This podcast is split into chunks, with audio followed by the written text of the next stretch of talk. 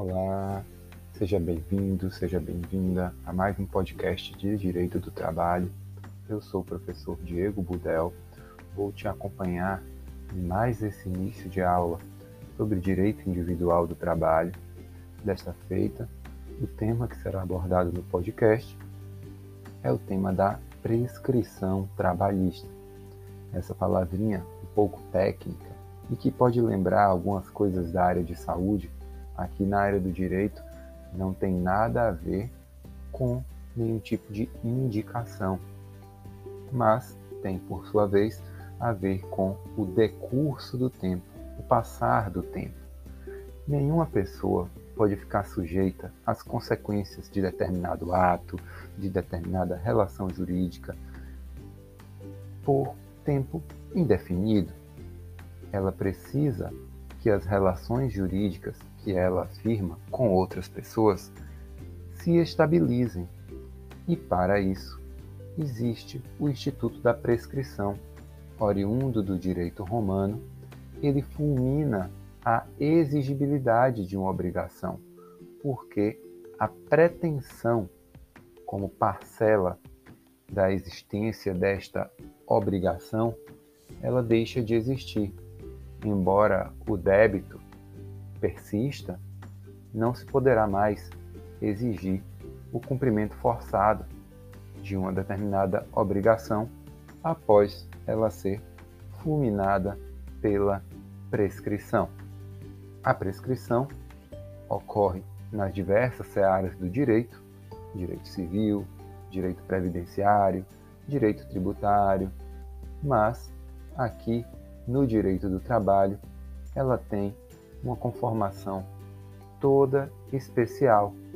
Porque no âmbito do direito material, ou seja, afora a chamada prescrição intercorrente, que é contada no âmbito processual, quando a gente está diante de uma relação trabalhista, a gente precisa ficar atento com relação ao tempo que passa apesar de algumas parcelas poderem eventualmente ser descumpridas, algumas obrigações trabalhistas, portanto, não serem adimplidas no modo, tempo, local corretos. Quando ocorre o chamado inadimplemento, ou seja, pensando aqui no inadimplemento relativo, simples não pagamento de uma obrigação de pagar quantia, este descumprimento gera, para a parte lesada, uma pretensão, ou seja, gera a possibilidade da parte que sofreu a lesão de cobrar esse valor, por exemplo, judicialmente.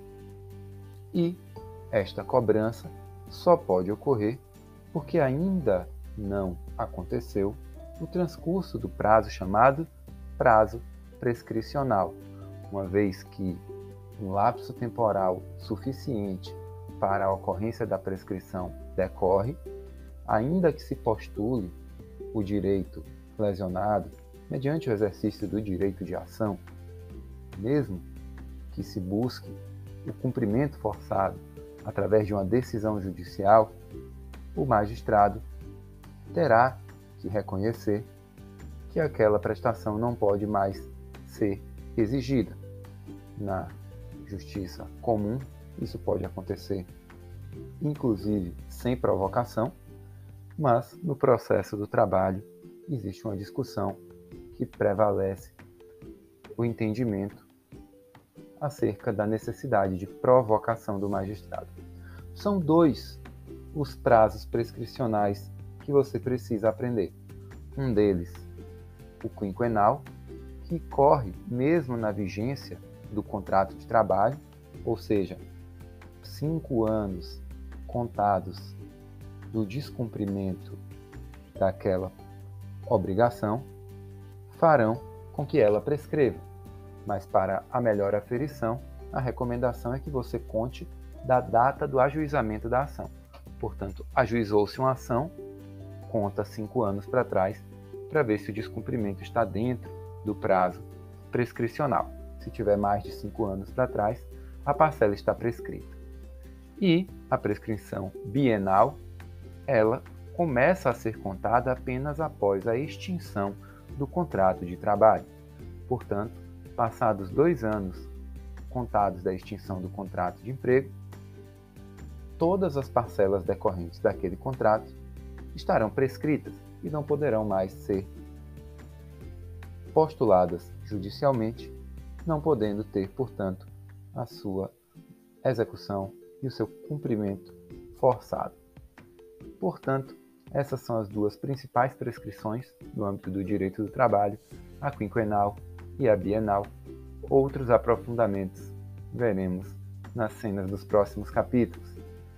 Te encontro nos nossos próximos elementos de pré-aula, aula e pós-aula para aprofundar nesse e nos outros temas referentes à nossa aula. Um grande abraço, bons estudos e até lá. Tchau, tchau.